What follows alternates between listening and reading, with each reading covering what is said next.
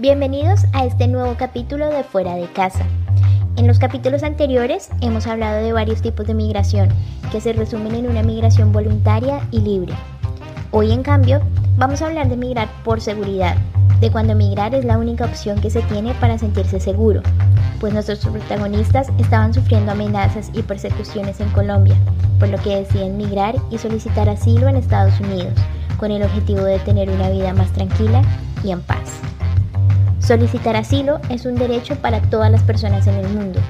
Estas solicitudes se dan cuando la vida de las personas corre peligro en sus países de origen por sus creencias políticas, por su religión, su etnia o su orientación sexual. En este punto me parece clave explicar la diferencia entre un solicitante de asilo y un refugiado. Y es que un solicitante de asilo abandona su país para buscar protección en el país de destino, pero no es reconocido oficialmente como refugiado y debe argumentar con pruebas reales su situación y por qué su vida está en riesgo si volviera a su país de origen.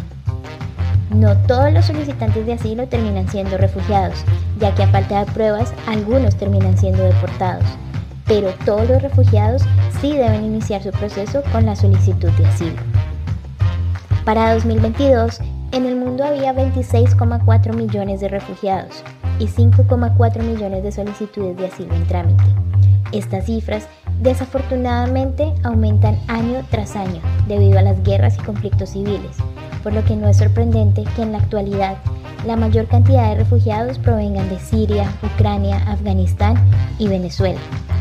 El cambio climático es también un factor determinante para aumentar estas cifras, ya que las inundaciones y sequías extremas que viven países de África han aumentado el desplazamiento de millones de personas de Somalia, Eritrea, Sudán, entre otros. Y es que si no paramos el cambio climático, estas migraciones van a aumentar año tras año, y también en Latinoamérica. Constantemente vemos en noticias como cientos de personas de países en conflicto o con violaciones de derechos humanos intentan migrar sin importar el costo y exponen su vida y la de sus familias con el único fin de lograr llegar a países de destino que les ofrezcan mejores oportunidades y ante todo protección. Estados Unidos y Europa son los destinos objetivos de millones de migrantes irregulares que atraviesan el llamado hueco entre México y Estados Unidos y el mar Mediterráneo, considerado el corredor de migración más mortífero en el mundo, con más de 25.000 personas que han perdido la vida intentando llegar a Europa por esta ruta. El mundo está cambiando, esto es una realidad, Personalmente, me parece muy triste que las personas deban dejar su país y su vida por huir de problemas que no deberían ocurrir. Y es que el 41% de los refugiados son niños y pienso que un niño debería crecer libre, sin sufrir por estar huyendo y arriesgando su vida para buscar protección.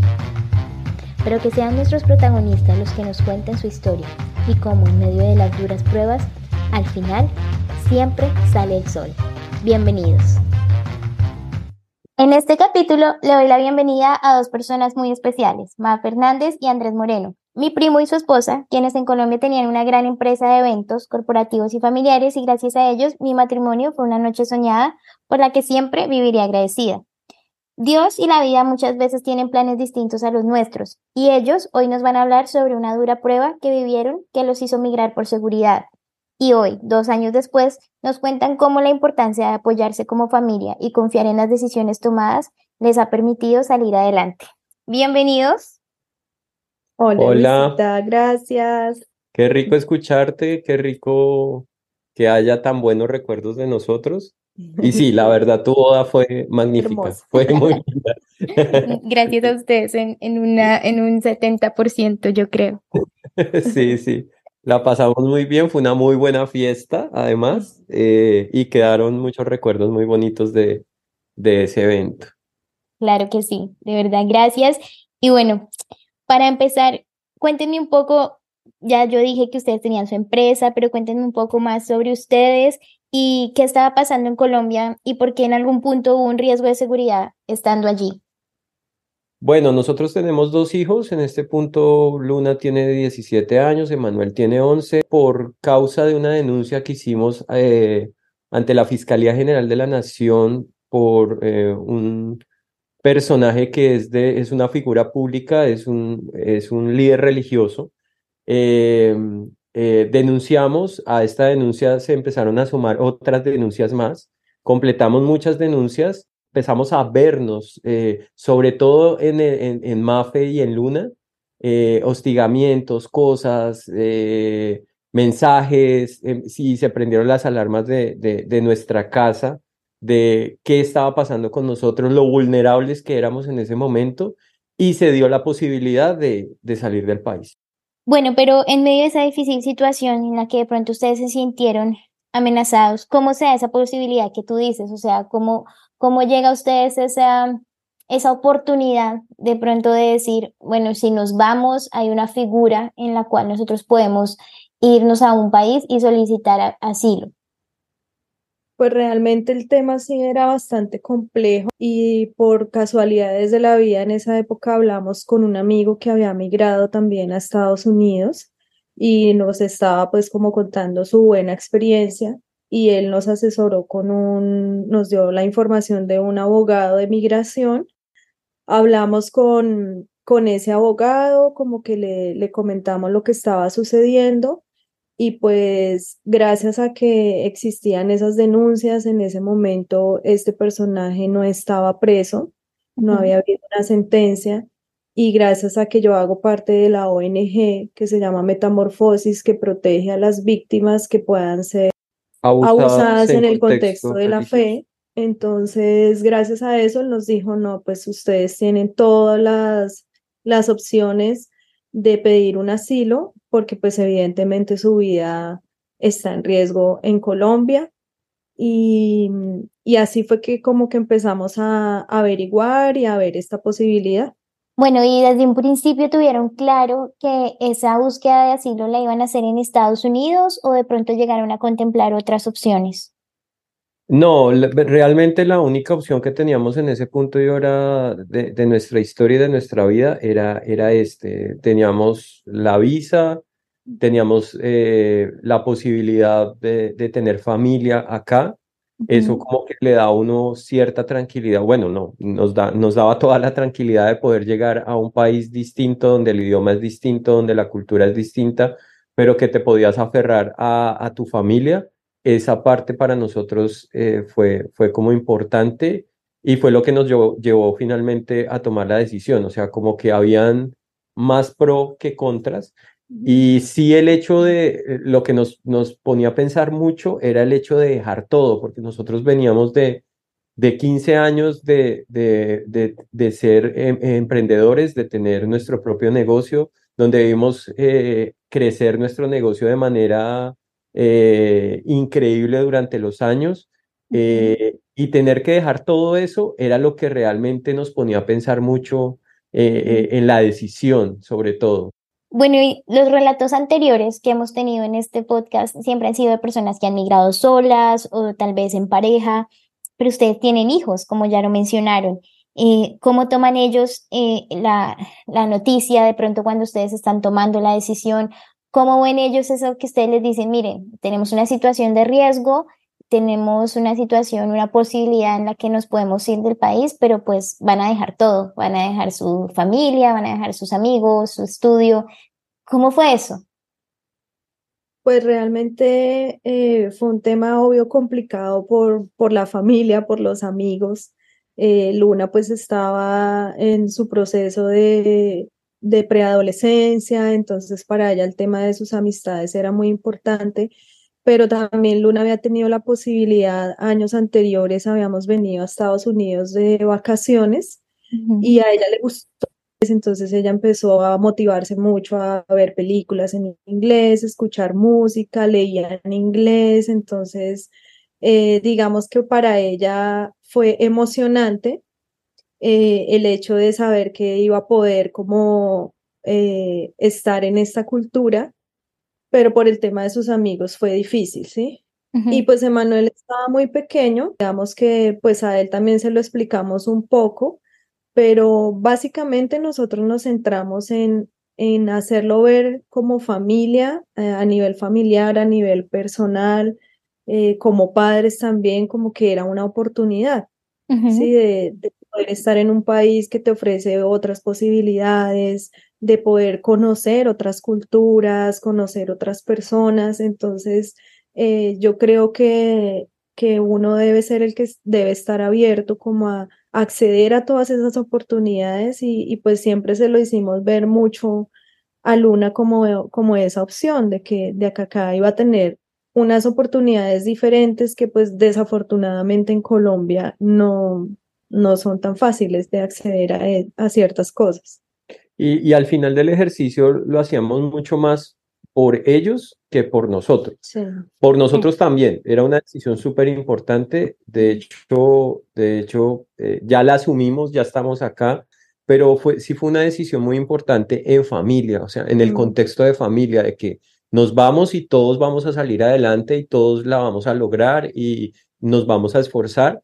Y, y a este punto y ahora sentimos que el fruto de, de, eso se ha dado, pero sí fue un proceso difícil. O sea, sí. desde el momento en que decidimos, nos vamos, el vivirlo y lo que estamos haciendo y a como estamos hoy, ha sido un proceso fuerte, de, de, de mucha fortaleza emocional, de mucha, for de, de, de, como dije, apoyarnos en familia realmente, que, que si, si Luna estaba mal en algún momento y, y, lloraba o se deprimía o le pasaba algo, poderla levantar, pero en otros casos no era Luna, sino era yo el que se ponía mal, entonces eh, ahí intervenía Mafi y los niños, y, y así, o sea, como familia, lograr soportar el peso de, de, lo que estábamos recibiendo, porque realmente dejar todo, deja, porque dejamos absolutamente todo, eh, nuestra, mal, nuestra vida se, se vio en, eh, eh, resumida en, en, en, ocho maletas. en ocho maletas. En ocho maletas.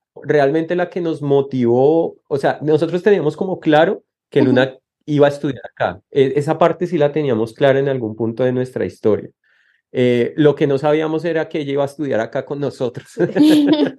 Exacto, que todos iban a estar allá.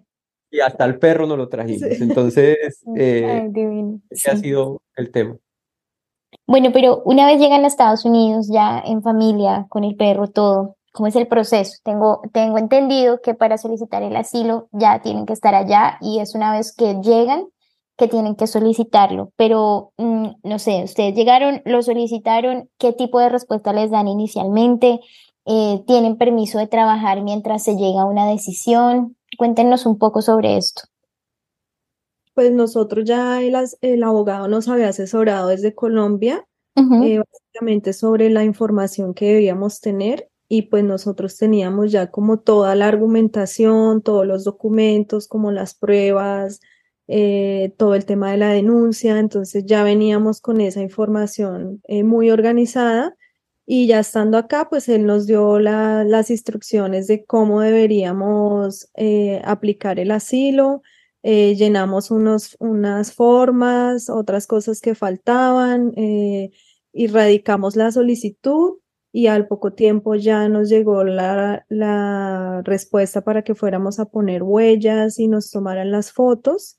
Y en ese momento nos entregan una carta donde dicen pues que nosotros estamos en un proceso de asilo, entonces pues como que no estamos en riesgo, sí, de que nos vayan a sacar del país o algo uh -huh. por el estilo. Entonces, eh, cuando recibimos esa carta, eh, pues empezamos a, a trabajar en, en, lo que nos saliera realmente. Afortunadamente, pues los tíos de Andrés, que fueron los que nos recibieron en este país y nos motivaron también mucho a, que nos viniéramos a Texas, eh, nos ayudaron un montón, nos empezaron a contactar con gente, empezamos a trabajar, sí, empezamos a, a movernos, a conocer un poco cómo funcionaba acá el tema del trabajo y sí pudimos trabajar. En, el año pasado, pues ya declaramos nuestros impuestos de lo que trabajamos en esa época, porque pues eso es muy importante también como uno corresponder a este país, de que sí te está dando la oportunidad de trabajar, te está dando muchas oportunidades, la escuela para tus hijos, que es gratis, pero pues uno debe corresponder legalmente y, y hacer todo, todos los temas como son. Entonces, eh, en este ya luego recibimos nuestro Social Security uh -huh. nueve meses después de que radicamos el asilo y recibimos el permiso de trabajo para todos Entonces, pues ahí ya el panorama nos cambió completamente porque pues ya em, empezamos a acceder a otros trabajos con más opciones en el tema de salud, pues ya digamos que mejoran las posibilidades de, de poder tener un seguro médico mucho mejor y, y pues para los niños también em, ha sido una buena posibilidad. Entonces, así ha sido como nuestro proceso. Ahorita ya estamos en espera de que nos llamen a la entrevista, pero pues esos tiempos nadie los conoce. Entonces, pues mientras tanto, uno lo que debe hacer es hacer las cosas bien, trabajar, ser organizado, cumplir pues como con las, las normas y los parámetros que dan en este país y, y ya salir adelante. Claro que sí. Bueno, en esa demora que tú mencionas, eh, vale la pena de pronto mencionar también que en 2000 para 2021 en el mundo entero había 4,1 millones de solicitudes de asilo y en Estados Unidos se recibieron 250 mil nuevas solicitudes. Pues claramente tenemos países de Centroamérica como El Salvador, Honduras y Guatemala, que son los países que más solicitan asilo, las personas, y recientemente de Venezuela.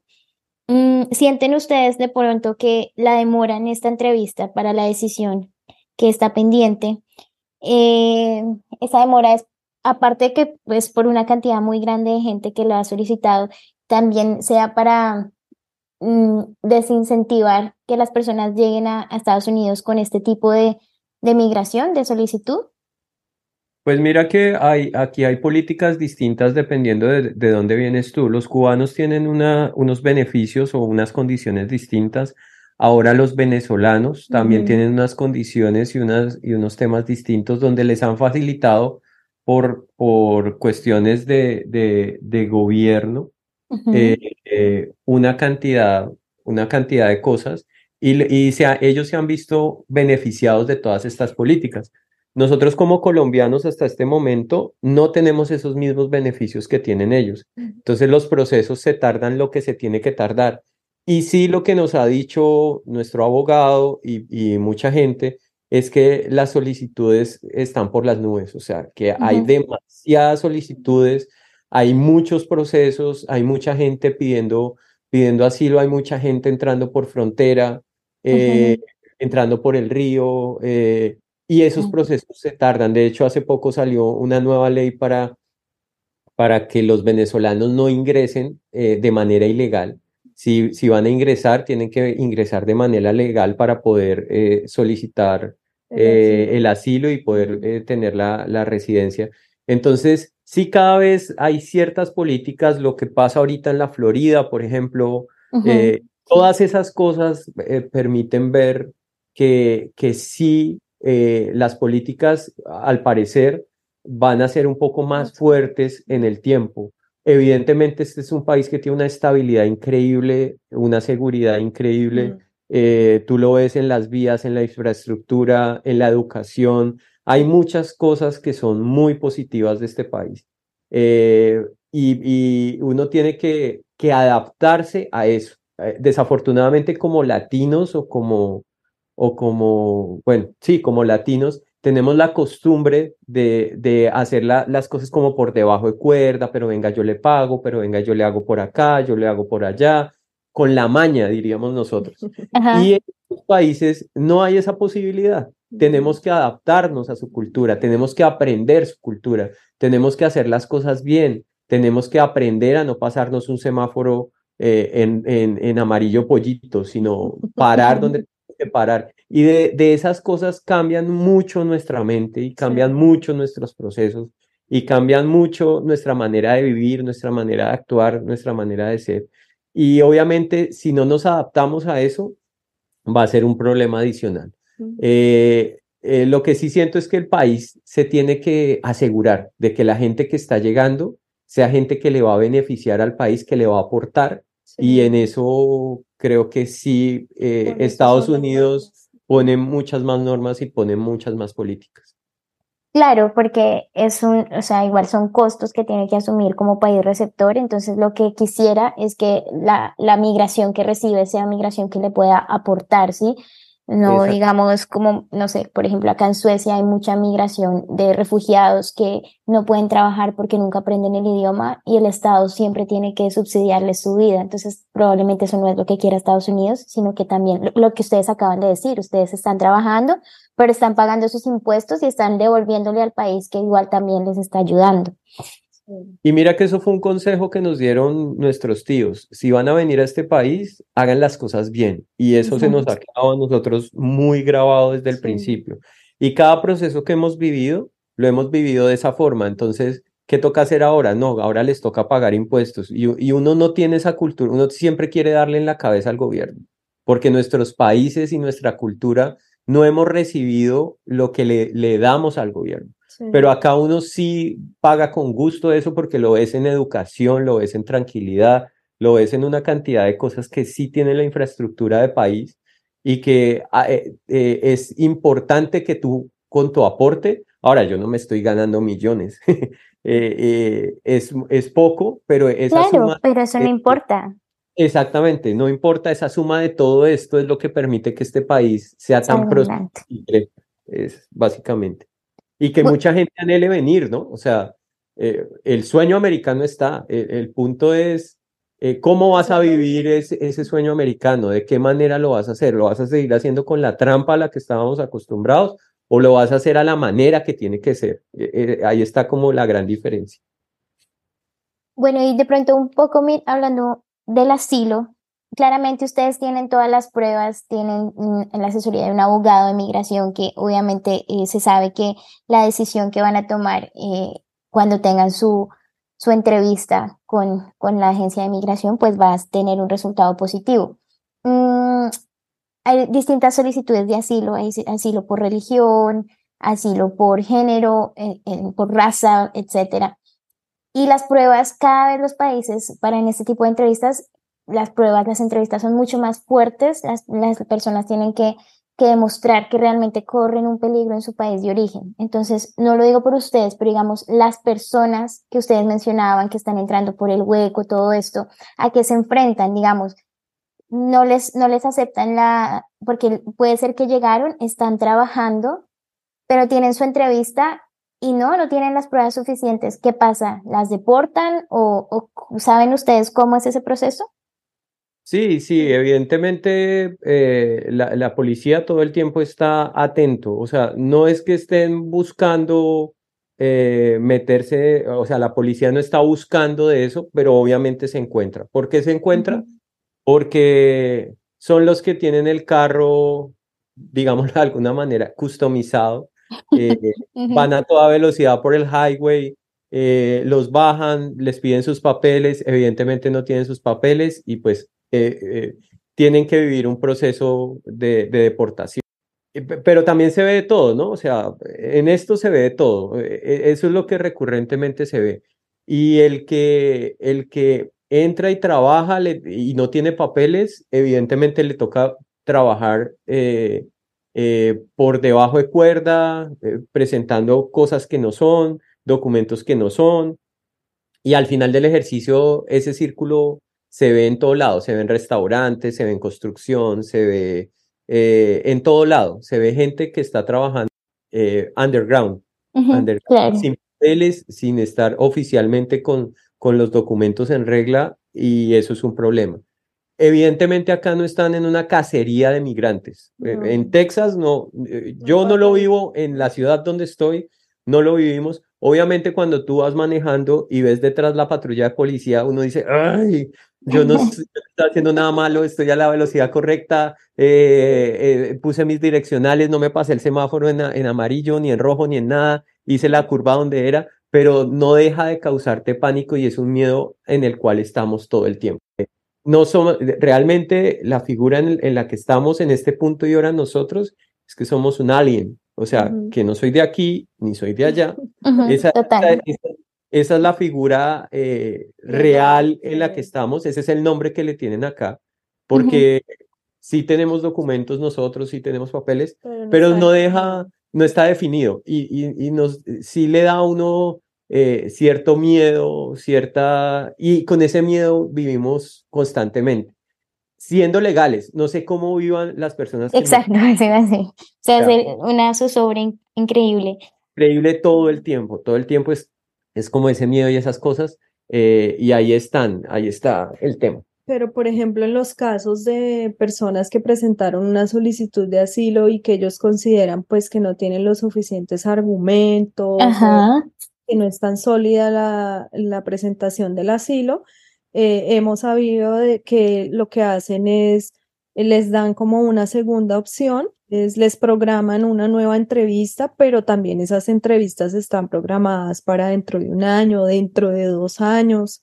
Entonces, lo que les sugieren los abogados a esas personas que les postergan así su entrevista después de que les dicen, no, su caso no está tan sólido, entonces ellos tienen que volver otra vez como a justificar el caso, la solicitud.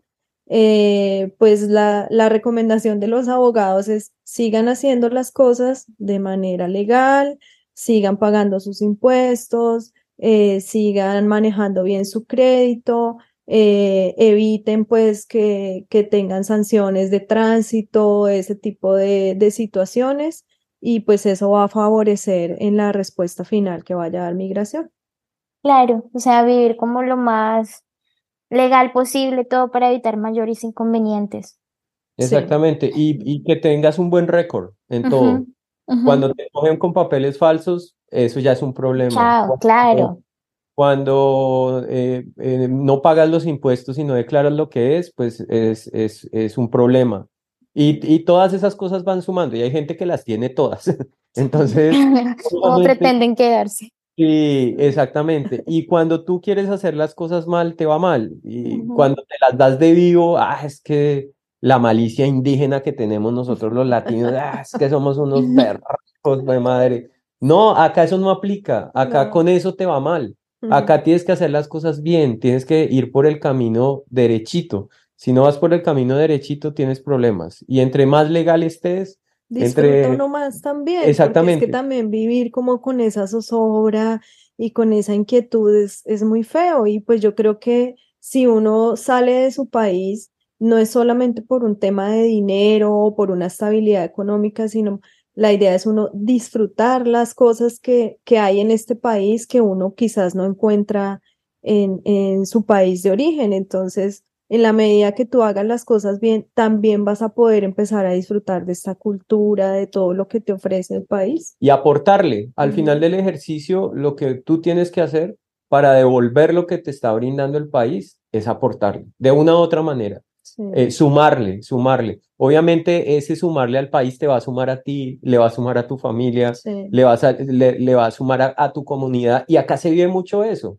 Acá tú le aportas no solamente para tu familia, sino si tú haces algo bien en tu barrio, eh, ayudas con eh, la limpieza, cuando vas a la piscina del barrio, cuando vas a, a diferentes cosas, porque la gente tiene sentido de pertenencia y aman donde están y aman muchas cosas. Y claro, hay, hay, hay, muchos que sienten que, que los migrantes les estamos quitando, que les estamos robando, pero los migrantes latinos e hispanos de, de este país son la fuerza trabajadora que tienen. Y eso se ve, se, se, se ve ahorita en, en, la Florida. O sea, dejaron de construir muchos edificios, dejaron de hacer bien el trabajo del landscaping, dejaron de hacer bien el trabajo de mantenimiento porque les tocó salir huyendo de allá y se vio el, el Estado muy afectado por, porque la mano de obra que somos los, los hispanos y los latinos, pues no estaba allá. Y esos son, son cargos que al americano no le gustan tanto. Y el americano tiene una cantidad de beneficios por el simple hecho de ser americano. Entonces, eh, ese tipo de roles y ese tipo de actividades eh, son muy destinadas eh, para, para el trabajo latino e hispano, para el que está migrando hasta ahora. Bueno, pero tú tocas un tema de la Florida, todo, pero me llama mucho también la atención que ustedes llegan a Texas. Eh, ya entiendo que es porque tenían familia allá, pero Texas también es un estado liderado por los republicanos y abiertamente se ha manifestado el descontento con la migración. De hecho, no solamente la Florida se tramitó esta nueva ley de migración, sino que también el gobernador de Texas está enviando migrantes indocumentados a los estados santuarios, ¿sí? Entonces, ¿Cómo ustedes han visto en Texas ese sentimiento hacia la, hacia la migración? ¿Han sentido de pronto algún tipo de discriminación? De pronto usted, contra ustedes no, pero si han visto, no sé, quisiera saber qué, qué piensan de eso. No, realmente nosotros acá en Texas ni hemos sido víctimas de eso, ni hemos tenido de casos que, que le suceda eso, porque como lo decía Andrés, acá uno no se siente que lo estén persiguiendo ni que estén en una cacería de migrantes todo el tiempo, no. Antes, al contrario, eh, acá ya mucha gente habla español, o sea, muchos gringos están aprendiendo español y tú entras a, a muchos lugares comerciales y siempre hay alguien que te hable español. En los restaurantes ponen avisos, se habla español. Eh, en los almacenes se habla español. Entonces, al contrario, yo veo que hay como, están buscando, es como em, engranar eh, la cultura latina con, con la americana, pues desde las cosas positivas y las cosas que se puedan aportar pero acá sí están muy abiertos a que, oiga, contrátenos, que acá hablamos español, acá le podemos entender el tema de los seguros para los carros, el tema de internet, en todo lado, ya tú llamas para contactarte, te contestan en español, pero de una vez te dicen, si quiere hablar, si te contestan en inglés, perdón, pero de una vez te dicen, si quiere hablar en español, oprima el número tal. Entonces, pues para mí eso es ya como que ellos son conscientes de que, de que pues la idea es agrupar las culturas y, y, no estar detrás de los migrantes persiguiéndolos. Bueno, eso, eso, eso es, digamos que es un, una forma distinta de verlo a lo que probablemente se ve en las noticias y todo en, en, en Texas y también puede ser en la ciudad en la que están ubicados, ¿no? Porque... hay, hay, ciudades que evidentemente llegan mucha cantidad más de migrantes porque están en frontera. Y eso sí es un problema. Entonces, como todo el tiempo están llegando, yo creo que al gobernador le toca eh, mitigar ese, ese, ese problema porque son ciudades eh, fronterizas y no pueden ellos recibir a todo el mundo y brindarles las condiciones porque es demasiada gente. Entonces, eh, si le llegan todas a un solo estado, pues va a haber una saturación y no va a haber, eh, va a haber sobredemanda de, de, de, empleos, va a haber sobredemanda de problemas, va a haber, eh, van a haber muchas necesidades y suplir todas las necesidades para la cantidad de gente, porque es que de verdad ha estado, el tema de migración ha crecido demasiado, demasiado, demasiado. Y en frontera supongo que debe ser un tema, una locura. Entonces, eh, eh, ahí es donde yo veo, yo veo más el problema, pero en la ciudad donde estamos nosotros sí quedamos cerca frontera, eh, pero, pero no vivimos esos problemas tan demarcados de, de, de, ver tanta gente por ahí por las calles o algo así. Sí, pero también estás diciendo como ahora se ve mucha migración y quisiera preguntarte, llevan dos años Em, y lo que se dice, las noticias, todo lo que se dice es que, por ejemplo, en Colombia, este último año ha migrado muchísima gente, sabemos, Venezuela, todo. En esos dos años, ¿ustedes mismos se han dado cuenta que hay cada vez más migrantes o ha sido parejo desde que llegaron? No, sí, sí, sí se ha visto, se ha aumentado muchísimo. Y sobre todo, acá lo que más hemos visto es venezolanos muchísimos, muchísimo, muchísima gente de Venezuela ha, llegado acá, ha, llegado bastante venezolano acá.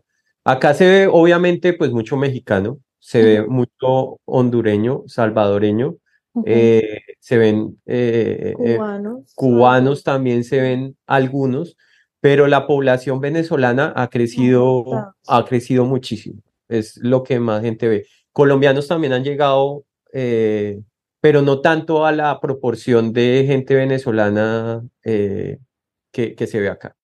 Bueno, ¿y cuál fue el choque cultural más grande que, que ustedes han vivido en estos dos años? ¿Y hay algo a lo que aún no se logran adaptar?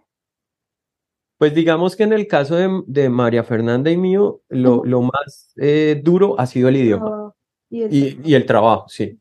Pues nosotros veníamos de una escuela de, de 15 años de, de, ser emprendedores, de ser nuestros propios jefes, de, de, de, trabajar en lo que nos apasionaba, en lo que amábamos. Y acá pues nos tocó tomar la decisión de trabajar en lo que teníamos que trabajar, en las posibilidades que nos, se nos abrieron y en eso estamos trabajando. Y digamos que, que estamos bien, nos ha dado la posibilidad de pagar la renta, de comer muy bien, de tener, de poder eh, adquirir nuestros carros. acá en, en, en, donde estamos viviendo, si tú no tienes carro, es un problema garrafal. En una época teníamos solamente un vehículo y era, y era complicado, era, era mucho trabajo, sobre todo para, para Mafe, que a Mafe le tocaba moverse. Yo, yo, mi trabajo era en un sitio estático, eh, a donde llegaba y cumplía mis horas de trabajo y ya, no había problema entonces, digamos que en ese aspecto, eh, el poder comprar los vehículos, el poder que llevar a nuestros hijos a la escuela, esa parte eh, ha sido, ha sido chévere porque ya la, ya la logramos, pero en un punto de la historia era, era bien complicado el hecho de hacer crédito en este país. Eso es algo que también es súper importante, de adaptarte, como decía hace, hace un rato, a, la, cultura, a la, a la, organización, a cómo son los procesos, cómo son los protocolos de acá, y mientras te vas adaptando tienes que pagar un precio y eso, eso es difícil. Y el otro tema para nosotros, sobre todo para Mafi y para mí, que era lo que iba a decir hace, hace un momento, es el tema del idioma. Nosotros llegamos acá sin saber inglés y el inglés es una barrera definitivamente. Eso es una barrera súper grande. Entonces, yo a la gente que, con la que, la poquita gente que me ha preguntado, oiga, ¿qué tengo que hacer? ¿Qué, qué, ¿Cómo llego mejor allá? Y yo le digo, hermano, métale al inglés. Mm. O sea, y ahorre, para, y ahorre para comprar un carro. Sí, es las dos cosas que yo les digo. O sea, si va a llegar acá y quiere trabajar, necesita definitivamente un carro. Y la otra es, eh, desenvuélvase con el, con, con, el inglés, así sea básico. El inglés te permite tener posibilidades de empleo distintas, donde claro mucho mejor por, por, por tu hora de trabajo y vas a poder tener un mejor salario. Si tienes un mejor salario, pues tienes una mejor calidad de vida. Entonces, pero el inglés se, se puede ir adquiriendo con el tiempo. Obviamente, si llegas ya con el idioma, es, es un proceso muchísimo más rápido, muchísimo más fácil. La adaptación te va a costar mucho menos. En el caso de Mafi mío, insisto, esa adaptación nos ha costado trabajo. Ya en este punto y ahora, digamos que Vamos con el inglés, eh, nos falta muchísimo, nos falta un montón, pero lo estamos aprendiendo, lo estamos estudiando, eh, lo estamos practicando día a día. Obviamente tienes que hablar en inglés para hablar eh, con todo el mundo, necesitas hablar en inglés y eso, eso te, te hace mucha falta, te hace mucha falta. Pero esas han sido como las dos barreras. Bueno, ¿y cuál ha sido el momento más feliz que han vivido desde que llegaron? Wow. Pues es que la verdad hemos tenido varios momentos, han sido varios momentos bonitos. Eh, de, de, satisfacciones propias, de satisfacciones personales, de, de, ver que tus hijos ya se desenvuelven de manera, de manera distinta, que ellos tienen la posibilidad de salir a la calle y no, no tienen... Seguros. Están seguros. E, e, ese tipo de cosas eh, digamos que son, uno, uno no lo podría ver como, como, como un logro, pero lo son, lo son. E, ese día a día, ese, ese, ese tipo de, de, de, cosas son las que te permiten eh, eh, y son, son logros pequeños, ¿no, Fer? O sí, sea, cuando recibimos, por ejemplo, los papeles, el permiso, eso fue súper feliz. Claro cuando logramos eh, comprar el segundo carro, que fue ya con nuestro crédito, o sea, como empezar a, a, mover nuestro crédito también, uno, wow, qué chévere, y pues todo es como más fácil, más tranquilo. Entonces, sí, son esos pequeños logros que, que para la gente que vive acá, pues eso es algo normal, básico, pero para uno sí le va sumando porque va mejorando su calidad de vida y ya es como una preocupación menos. Totalmente. Ya es como una tranquilidad. Sí. sí.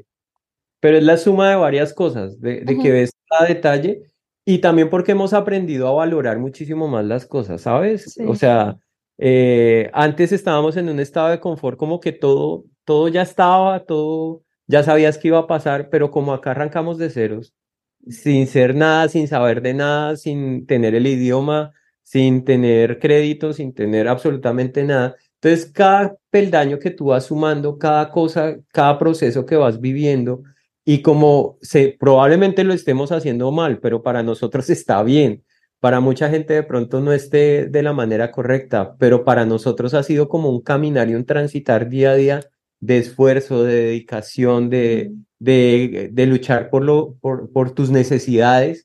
Eh, entonces la vida coge otro contexto y, y coge otro color, coge otro matiz y disfrutas mucho más ciertas cosas. Totalmente. Y, o sea, lo que tú dices, puede que para unas personas no esté bien, pero finalmente es lo que a ustedes les ha funcionado y ustedes se sienten en este punto mucho más tranquilos, mucho más seguros en el lugar en el que están. Bueno, y una de las cosas más difíciles que nos han contado nuestros invitados de capítulos anteriores en, en su nueva vida como migrantes es encontrar vivienda. ¿Cómo les fue a ustedes con esto? Pues digamos que empezando, eso fue un, un, tema de tranquilidad para nosotros porque llegamos a donde, a donde mi familia. Entonces, uh -huh. ellos nos dijeron como, esténse tranquilos acá, acá vamos a convivir, acá vamos a estar, uh, vamos a compartir los espacios. Y, la verdad lo disfrutamos. Obviamente el tema de la convivencia, eh, todo el mundo sabe cómo es. Eh, la convivencia, eh, hay cosas buenas, hay cosas malas, pero nunca eh, pasamos un mal episodio, nunca vivimos un mal momento con ellos, todo fue súper tranquilo afortunadamente eh, y pudimos disfrutarlo. Entonces digamos que los primeros nueve meses vivimos con ellos y la pasamos bien, estuvimos rico, disfrutamos, ellos nos enseñaron muchas cosas de la cultura, de, de la cultura me refiero a qué mercado tienes que hacer, qué productos tienes que comprar, qué te sirve, qué es bueno, qué es malo, dónde puedes ir a comprar, qué te funcione, dónde no puedes ir a comprar porque los productos son malos. Y todo esa, e, ese aprendizaje fue súper valioso para nosotros. Eh, lo, lo, lo, recibimos con mucha alegría y nos aportó un montón porque de hecho todavía eh, seguimos con esa, esa nueva cultura de, de compras y eh, acá el tiempo es una, una locura y tú tienes que hacer las cosas en el momento que es. Si no lo hiciste en el momento que es, toda la semana vas a estar penando porque no compraste o porque no fuiste o te toca sacar tiempo que no te sobra o tiempo extra para ir a hacer esas compras, ir a tanquear el carro. Siempre tienes que hacerlo en un horario específico para que después no te quite tiempo para otras cosas. Acá el tiempo lo, lo, lo, valoramos mucho porque acá el tiempo es dinero, es simplemente eso, e, esa sumatoria de esas dos cosas. Entonces la vivienda, la vivienda, eh, eh, los primeros nueve meses estuvo bien. Ya después logramos eh, eh tener otros papeles que nos permitían poder rentar un apartamento y así lo hicimos, empezamos a buscar, a buscar, a buscar, a buscar, hasta que dimos con un sitio donde no exigían tanta documentación para poder rentar. Y fuimos a un complejo de apartamentos y ahí rentamos y estuvo perfecto. Y en este momento ya nos pasamos a vivir, fue a una casa, a un barrio eh, de acá del sector, y, y, y, también es un tema totalmente distinto. Vivir en apartamento es una cosa porque pues convives acá la gente es muy solitaria realmente. Y ahorita que hablabas de la seguridad, muy probablemente muchos de esos problemas que, que ha habido es por, yo, yo le, le, le echo un poco la culpa a la soledad. Claro. Eh, eh, la gente vive en sus mundos, vive encerrado, vive en sus casas. Eh, muy probablemente en el complex donde vivíamos, yo solamente pude conocer al vecino del frente, un americano que era súper buena onda, que era súper chévere eh, eh, con, mi, con mi inglés y con mi, eh, como podía hablar, ahí logramos tener varias conversaciones y era muy agradable vivir con él, pero de resto tenía dos o tres, dos apartamentos al otro lado y nunca conocía a la gente de ahí, los de abajo, los de arriba, escasamente uno los saludaba y ya. Entonces, uh -huh.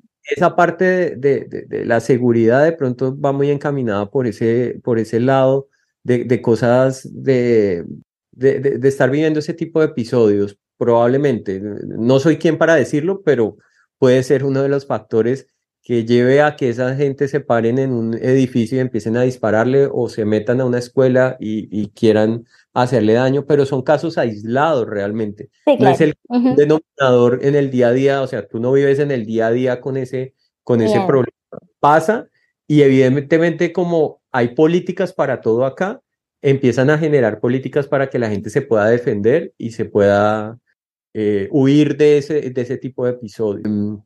y ya ahorita acá viviendo en nuestra casa, pues es, es totalmente distinto. Eh, hemos contado la con la fortuna de que los dos vecinos de las casas de los lados eh, son hispanohablantes también, eh, hablan también, entonces ha sido un gran beneficio, una gran ventaja. Ya hemos compartido los barbecues, eh, hemos partidos de fútbol, de soccer. Súper bien. Ha sido, ha sido chévere, pues nuestros hijos tienen, van a la misma escuela, entonces ha sido una, una ventaja, pero, pero sí, obviamente te tardas menos cuando tienes papeles legales, cuando ya has, eh, tienes una vida crediticia. Eh, es muchísimo más fácil poder conseguir un, una casa o un apartamento eh, en mejores condiciones cuando tienes documentos que cuando no tienes documentos. Entonces, e, e, ese, ese fue el proceso. Acá sí hay mucha vivienda, o sea, acá pues, está, y, y eh, la ciudad donde vivimos, Austin, es una ciudad que está creciendo de una manera increíble, o sea, por todo lado hay construcción y la economía está eh, moviéndose todo el tiempo, constantemente, entonces eso es una ventaja eh, y, y se puede conseguir, se puede conseguir. Eso sí es realmente una ventaja muy grande. Bueno, ¿y ustedes qué extrañan de Colombia? pienso que si fuera mi caso, una de las cosas más difíciles al, hacer esta migración por seguridad, por solicitando asilo, sería saber que no tengo una fecha en la que puedo volver a Colombia. ¿Cómo manejaron eso ustedes y qué extrañan de Colombia? Pues la, ver, la verdad lo estamos manejando. Sí, porque... extrañamos la familia, los amigos, eh, la comida, aunque pues eh, cocinamos, eh, comida colombiana, pero algunas cosas no saben igual, o uno no consigue como todos los ingredientes igual que se conseguía en Colombia. Eh, pero uno tiene que aprender a no darse mala vida con eso, ¿no? O sea, ya tomamos una decisión y vamos a disfrutar y claro, hay muchas cosas que uno siempre va a extrañar, eh, el tema de las navidades, como ese tipo de celebraciones que pues nuestros países son muy sociables. Eh, es como el tema de compartir en familia y, y pues acá como lo mencionaba Andrés, eh, están como las personas muy aisladas. Sin embargo, pues tenemos la fortuna de que contamos con la familia de Andrés. Sí, y eso es un apoyo gigante. Sí, claro, ellos nos han acogido mucho, entonces pues ahí el tema de la soledad se maneja, se maneja un poco. Sobre todo en esas épocas de celebraciones, la cultura es muy distinta, es demasiado distinta porque es como un solo día, eh, una sola cosa, si decoran todo y todo es espectacular, las decoraciones, los malls, el Halloween es increíble. Eh, hay, hay fechas que son muy bonitas cuando empieza la primavera, cuando empieza el otoño, cuando cambias de season, es, es, es muy bonito. O sea, eh, la gente sí se esmera por, por, hacerlo, pero la celebración es, es solamente un día. En cambio, sentimos que es espectacular la Ay, Esa es bonita. Sí, me gusta y compartimos en familia y, y, lo disfrutamos mucho, pero creemos que las celebraciones en nuestros países duran más tiempo. Acá, acá, la celebración es el día en, una, en un horario específico y ya, listo, se acabó, chao, cada uno para su casa y ya. Fue el momento. Pero en nuestros países sí era la cultura, ah, nosotros hacíamos baby shower y siempre terminaba en, en rumba. Hacíamos hacíamos cualquier tipo de celebración, un cumpleaños, lo que fuera, y siempre terminábamos en rumba y la rumba era larga. Acá no está eso, acá uno sí celebra, parte la tortica, hace una comida, no sé qué, un barbecue y bueno, ya, y es por un tiempo específico. Las celebraciones de cumpleaños de, de los amigos de, de nuestro hijo es, es como eso, o sea, y una celebración de cumpleaños en Colombia de, de uno de nuestros hijos siempre terminaba en, eh, sí, eso todo el mundo tenía que ver con, con la reunión y, se quedaban hasta tarde y no, haría, no había, había un horario de iniciar, pero nunca había un horario de terminar. Todo dependía de cómo se dieran las cosas. Acá sí, el tema de los horarios son como muy estrictos y ese tipo de cosas como que no es malo, no es malo para nada, es simplemente uno poder disfrutar de las cosas y de otra manera de vivir y de otra manera de hacer las cosas. Pero eso se extraña, ese tipo de, momentos de compartir con mucha más gente se extraña. Claro, no, no es, nunca va a ser igual. Recuerdo mucho que una vez fui a, a pasar Año Nuevo con la familia de, de, John y, en la Florida y nosotros nos pegamos la regla del siglo así súper felices. Llegamos a la casa y estaban viendo esto, lo de Nueva York, la bola que cae en Times Square. Y, fue la cena y a las 12 en punto salimos como a ver los fireworks y a las 12 y 10 ya todo el mundo se estaba despidiendo. Sí, exacto. qué? ¿Dónde está la fiesta? Sí, sí, sí. A uno le falta esa chispita de, de, la, de, de, de alegría. obviamente uno le mete el flow, ¿no?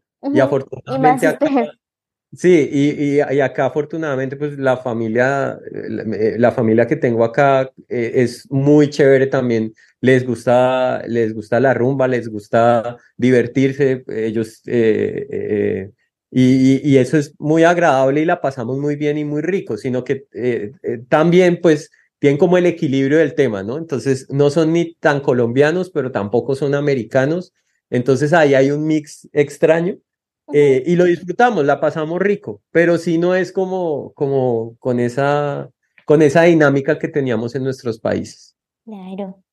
Bueno, y si ustedes miran al Andrés y a la Mafe de hace dos años, ¿qué han cambiado?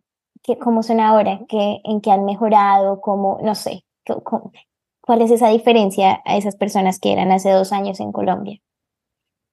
Pues realmente yo, yo pensaba que era una mujer fuerte que no era realmente tan fuerte y es un proceso de empezar a reconstruir sobre lo que uno ya tiene como persona, como mamá, como amiga, eh, como esposa, porque todas las dinámicas cambian. Entonces, realmente sí soy una persona muy diferente.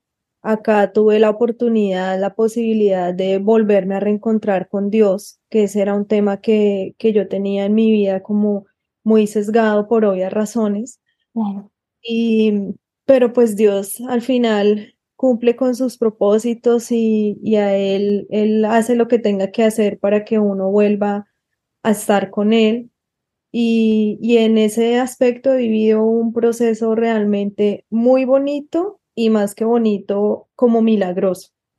Porque después de, de como todas las heridas con las que yo llegué a este país respecto a Dios, eh, y, en y en este punto de mi vida poder sentir que, que cuento con Él, poder sentir que cada cosa que he vivido ha sido programada por Él y Él es el que me ha acompañado durante todo este camino.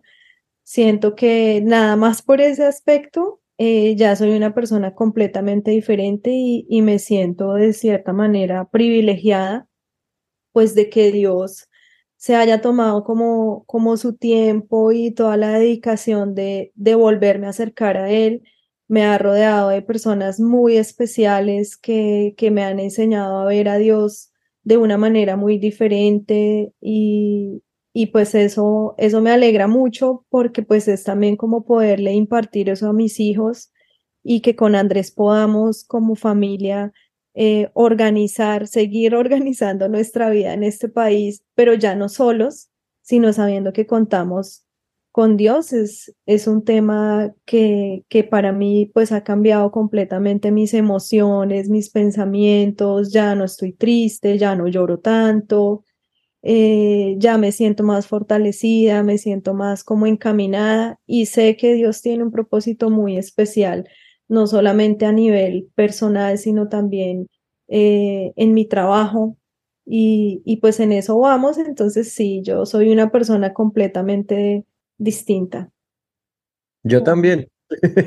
yo soy, soy, soy totalmente distinto al que era, al que era en Colombia. Eh, probablemente sea una mejor persona hoy en día, y no por lo que yo creo, sino por lo que he podido disfrutar de, de mi contexto de familia, de, mi esposa, de mis hijos, y, y saber, eh, ratifico lo que dice Mafe en el hecho de que pasó algo muy malo en nuestra vida, algo que fue catastrófico, algo que destruyó eh, mucho de, nuestro ser, mucho de lo que éramos nosotros, mucho, y a partir de eso empezamos a construir una vida eh, y, permitió que algo tan malo que pasó nos permitiera viajar a miles de millas y llegar a esta ciudad, a, este estado, a este momento y vivir lo que estamos viviendo. Y todo eso viene encaminado por parte de Dios.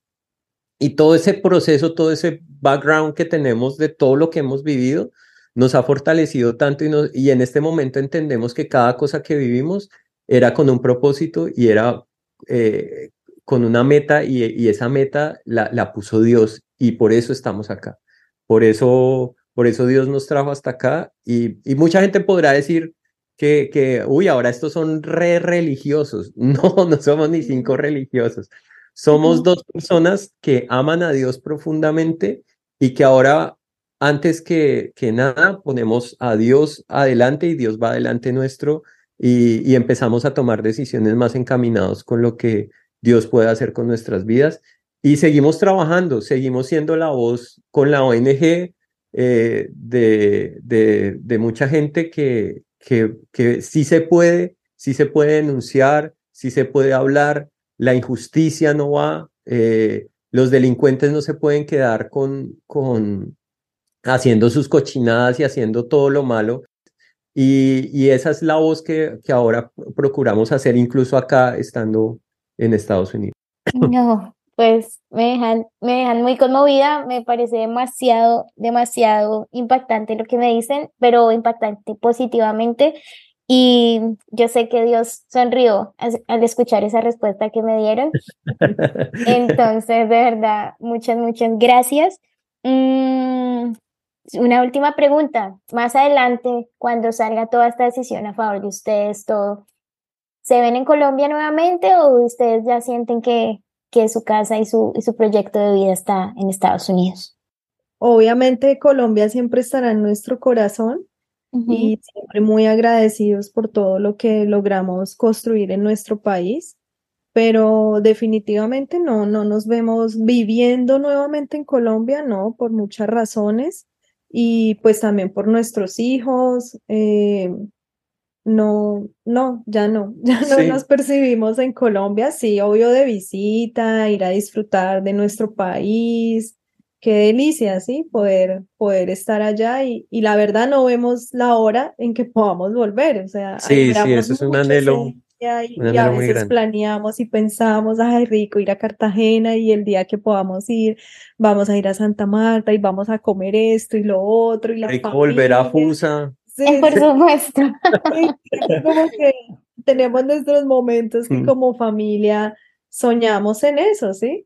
Pero, pero ya para volver a empezar una vida en Colombia y, y, organizar nuevamente nuestra vida total allá, no, ya, ya pensamos quedarnos acá y pues ya también lo que Dios quiera, ¿no? Porque pues esos sí, no, nuestros no, no, está, no está nada escrito y, y dentro de lo que nosotros teníamos en nuestro imaginario nunca había estado eh, venirnos, a Estados Unidos, o sea, jamás, o sea, en nuestro imaginario Sí veíamos una posibilidad por nuestra hija de que ella estudiara acá, pero no nunca de cambiar radicalmente nuestra vida y venirnos a vivir. Pero Colombia lo anhelamos como un sitio de descanso, de, volver a, nuestra cultura, de estar con nuestra gente, con nuestra familia, con nuestros amigos, pero, pero hasta ahí no lo vemos como una posibilidad de vida a futuro. En este punto y ahora todo puede cambiar, pero en este punto y ahora no.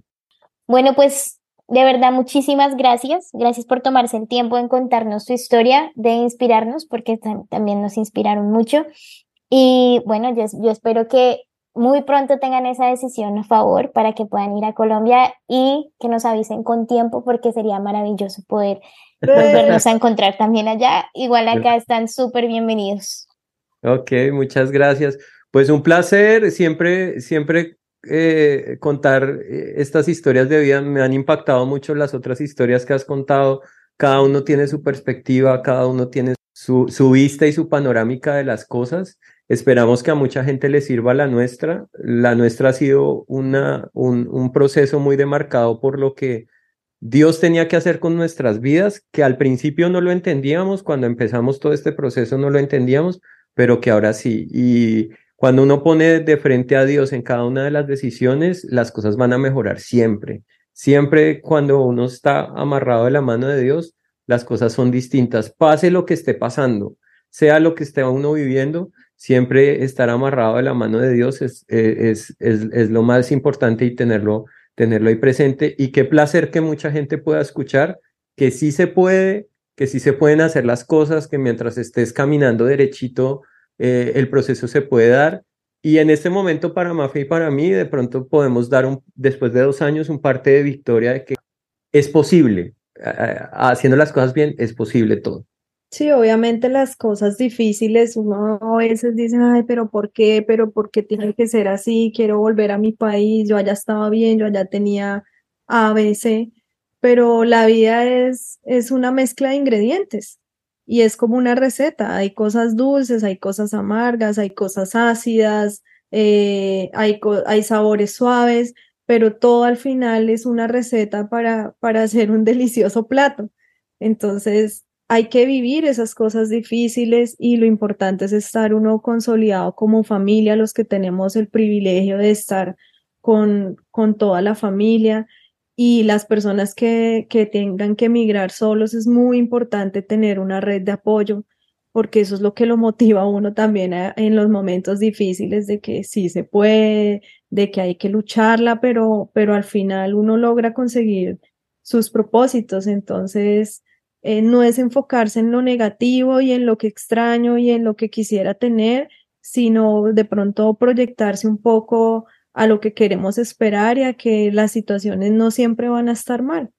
Y cuando tú ya empiezas a contar con Dios y a tenerlo presente en todo, pues ahí tú vas a sentir una tranquilidad. Eso no quiere decir que no vayan a venir cosas difíciles, no, para nada pero sí quiere decir que vas a tener una confianza y vas a tener en quién descansar y vas a tener en quién, em, con quién hablar y organizar tu vida. Entonces sí también es un poco como a, motivar a que, a que sí se pueda, que se logran las cosas y, y a que la vida es eso, es caer, volver a levantarse y aprender de lo malo, pero sobre todo valorar lo bueno. Y gracias, Visita, por esta oportunidad, em, por escucharnos, qué chévere, y, también a felicitarte por este proyecto tan lindo, porque uno necesita también como, como hablar, como, como compartir esas experiencias y, y pues eh, a mí en lo personal me motiva mucho cuando escucho otras historias y digo, wow, qué chévere. Entonces, eso le demuestra a uno que uno sí es resiliente y que, que uno sí puede lograr las cosas. Entonces, qué rico este espacio. No, mil gracias, de verdad. Estoy segura que todas las personas que lo escuchen se van a sentir inspiradas y motivadas por ustedes.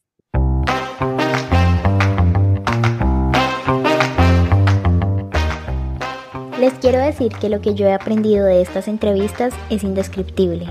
Cada historia le ha aportado algo a mi vida. Y en este caso, con la reflexión final que nos dieron nuestros protagonistas, confirmo que en la vida todo lo que nos pasa tiene una enseñanza y un propósito. A veces somos tan necios que no queremos ver las oportunidades de cada prueba, de cada cambio que vivimos, pero cuando decidimos confiar y ver las cosas con una actitud positiva, todo empieza a cambiar y Dios va poniendo alrededor las personas adecuadas y aparejando el camino para que ese propósito se haga realidad. Para cerrar, quiero invitarlos a que apoyen personas a su alrededor que hayan tenido que huir de su país para salvar su vida o la de su familia. Son personas que les tocó empezar de cero y no es nada fácil que al intentar reconstruir su vida se encuentren con el rechazo o discriminación por los estereotipos de las personas de su país o los conflictos de los que escaparon. Y es que con los cambios que enfrenta el mundo actualmente, no sabemos cuándo seremos nosotros los que estemos en esas situaciones y qué bonito sería contar con el apoyo de las personas a nuestro alrededor. Gracias por oír fuera de casa. Nos vemos en una semana con un nuevo relato. Los invito a compartir este capítulo para que nuestros relatos lleguen a más personas. Hasta pronto.